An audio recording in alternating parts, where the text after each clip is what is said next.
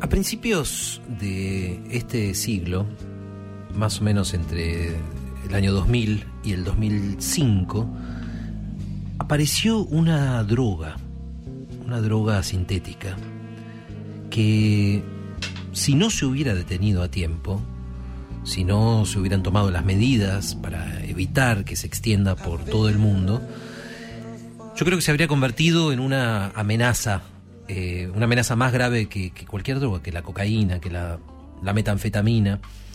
Eh, hay muchos rumores sobre esto. uno de estos rumores dice que fue fabricada, originada en un laboratorio de Ámsterdam. Otros dicen Nuevo México.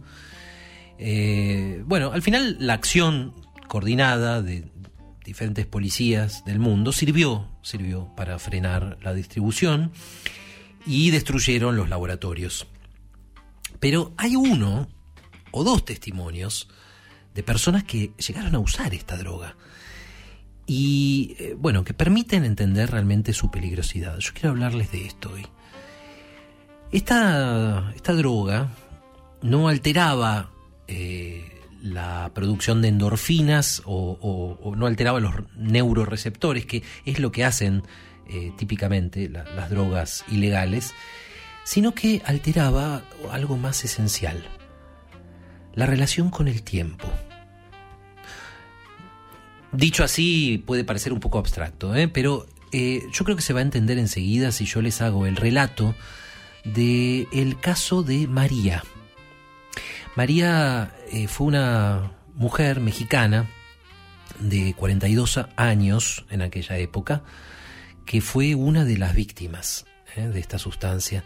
María llevaba en aquel momento eh, seis años casada, vivía en la ciudad de Guayaca, tenía dos hijas pequeñas, no sé, seis y ocho años, y trabajaba en una empresa exportadora de granos. En fin, llevaba una vida normal.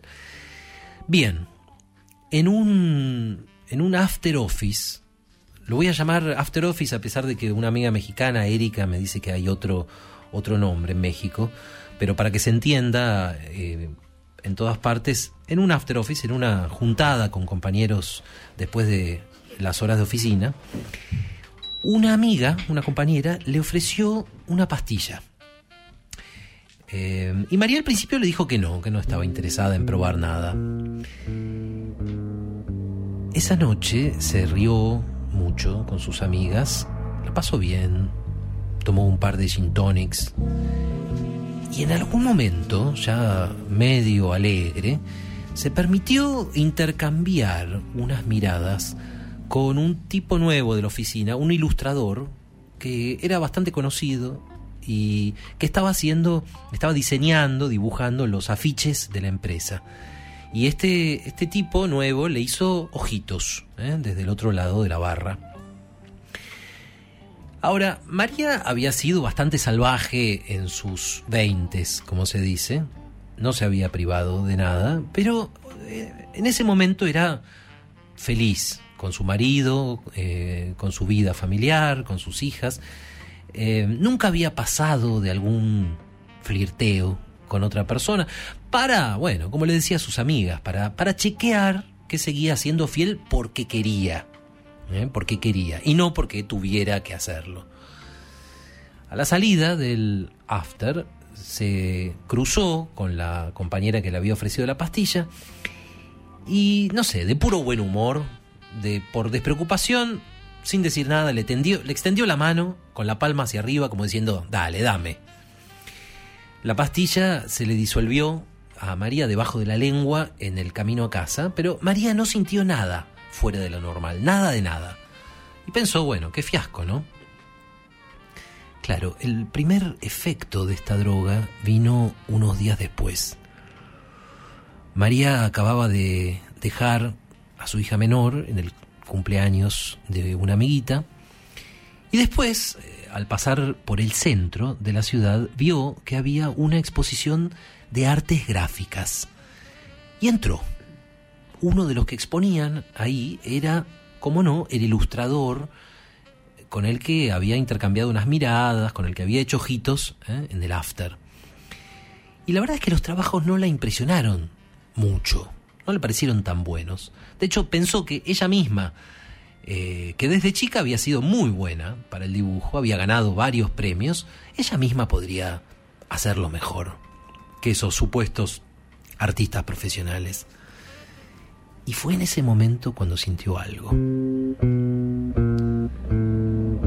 Era raro.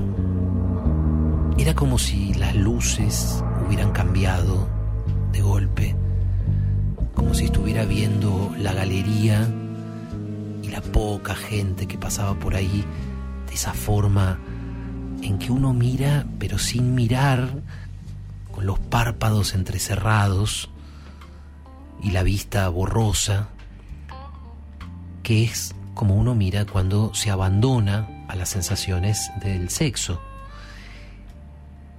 Y María sintió que le ardía todo el cuerpo, y no solamente el cuerpo.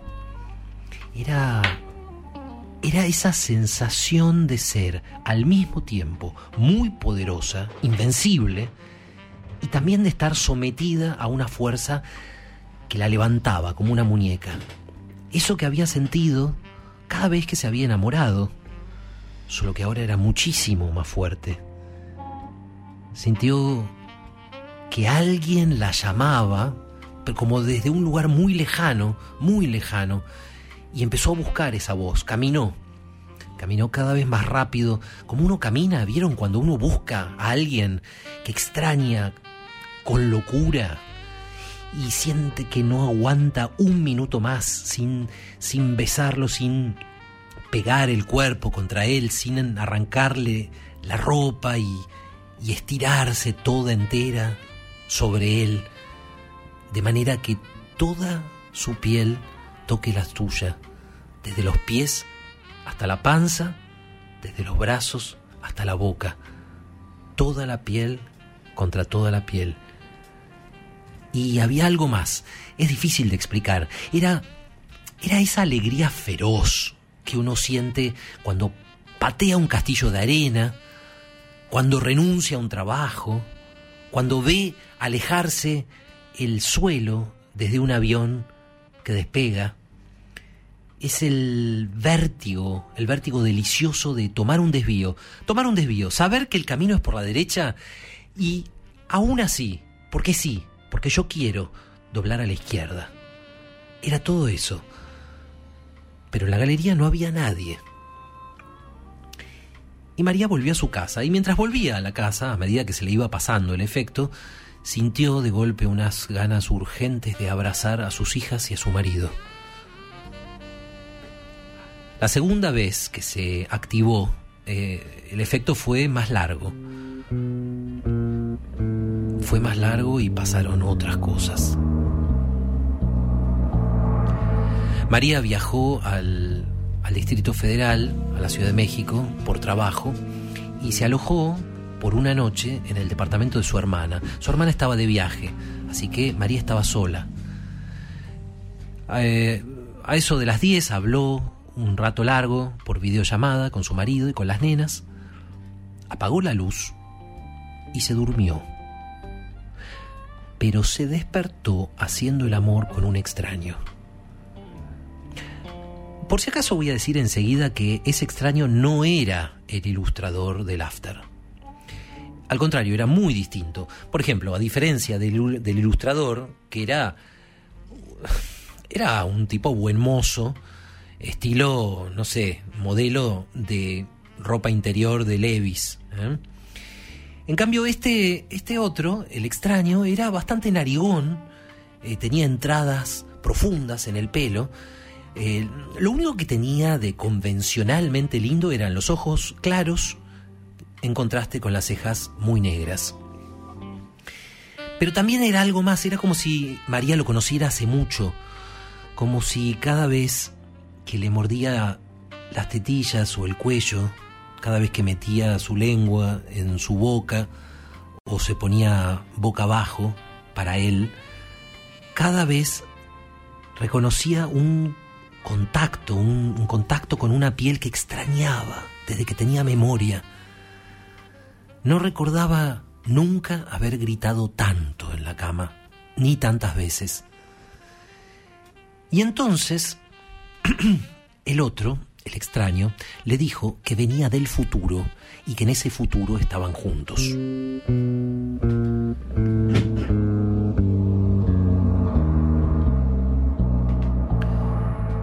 María, después de todas esas horas de placer, se sentía agotada y como flotando, pero igual cuando escuchó esto se rió.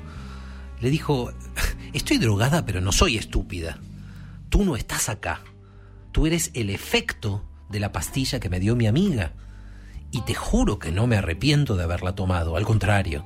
Tengo que comprarle a mi amiga un vino para agradecerle esta noche, pero no por eso voy a creer que existes.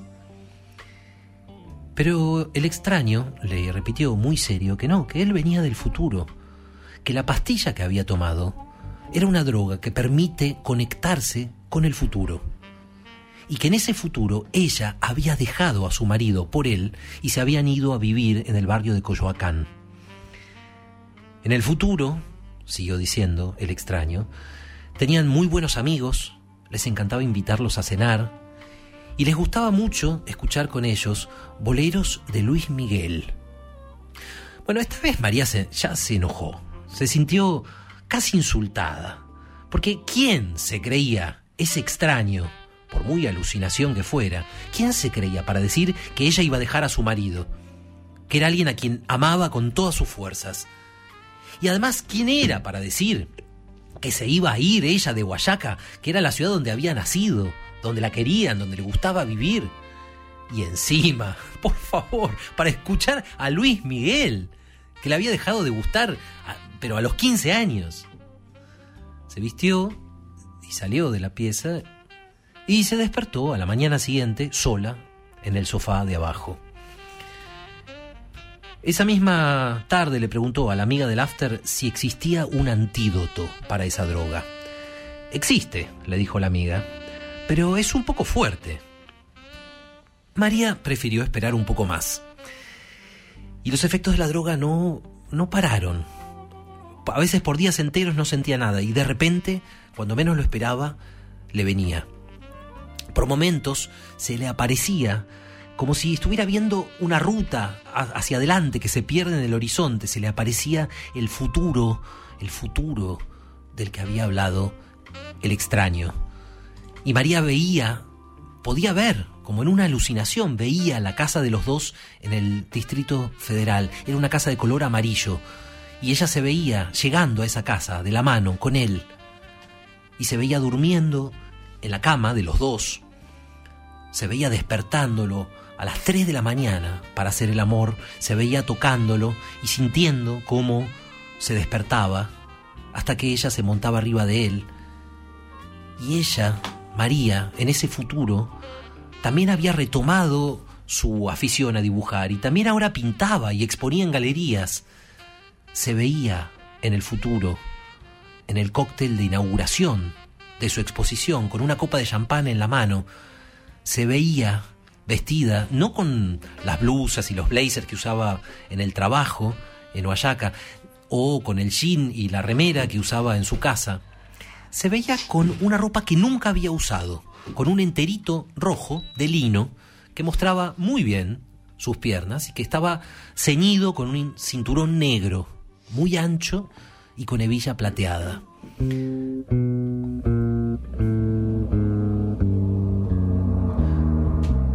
¿Es así el futuro? se preguntaba. ¿Así soy yo en el futuro? Era muy raro, porque parpadeaba y ese futuro le quemaba el cuerpo de deseo. Parpadeaba de nuevo y le provocaba un dolor lacerante. No es fácil de explicar.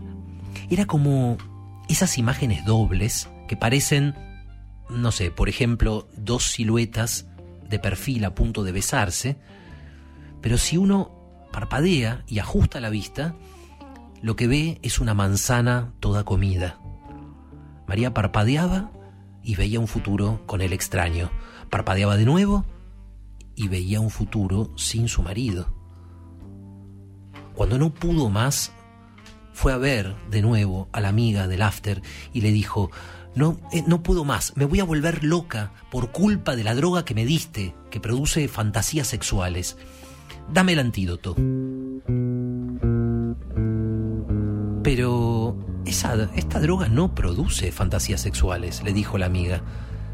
Esta droga realmente permite ver el futuro. Bueno, o un futuro posible. Lo que pasa es que para algunos de nosotros no existe nada más erótico que la idea de otro futuro posible. Otro futuro. El camino no tomado. La idea de patear un castillo de arena, renunciar a un trabajo, ver alejarse el suelo desde un avión que despega, ese vértigo delicioso de tomar un desvío, de saber que el camino es por la derecha, y aún así, porque sí, porque yo quiero tomar la izquierda. No hay nada más erótico y tampoco, a veces, hay nada más doloroso. Acá tenés el antídoto. María lo tomó y las imágenes del futuro con el otro tipo desaparecieron. Pero este caso clínico, por supuesto, no termina acá, porque un par de años más tarde, María tuvo que viajar de nuevo al DF. Una tarde, en una calle del barrio de Coyoacán, levantó la vista y vio la casa amarilla. Era la casa que había visto tantas veces en el futuro. Sin ninguna duda, era esa, era la casa. Las ventanas estaban iluminadas. Adentro sonaban boleros de Luis Miguel. María pensó dos cosas. La primera fue que el antídoto no había funcionado. La segunda, que ya no tenía fuerzas para resistirse. Fue hasta la puerta se dispuso a tocar el timbre, a que le abriera el extraño, a hacer con él la vida que había entrevisto años antes. Pero entonces escuchó algo más. Oyó la voz de una mujer. Espió por la ventana. El extraño estaba ahí, pero con el extraño estaba una mujer vestida con un enterito de lino rojo, ceñido con un cinturón negro muy ancho, bailaban. A un lado vio el caballete con un cuadro de ella. Y estaba firmado con un solo nombre, María. El antídoto no anulaba el futuro posible, solo le permitía vivirlo a la otra, a la que ella podría haber sido. María volvió a Huayaca con su marido y sus hijas. En 2005 la policía destruyó el último laboratorio. Hasta que me olvides voy a intentarlo. Habrá quien me seque tus labios por dentro y por fuera. No habrá quien desnude mi nombre una tarde cualquiera hasta que me olvides tanto que no exista mañana ni después, no, no. Hasta que me olvides voy a intentarlo. Desnude mi boca como tu sonrisa. Y voy a rodar como lágrima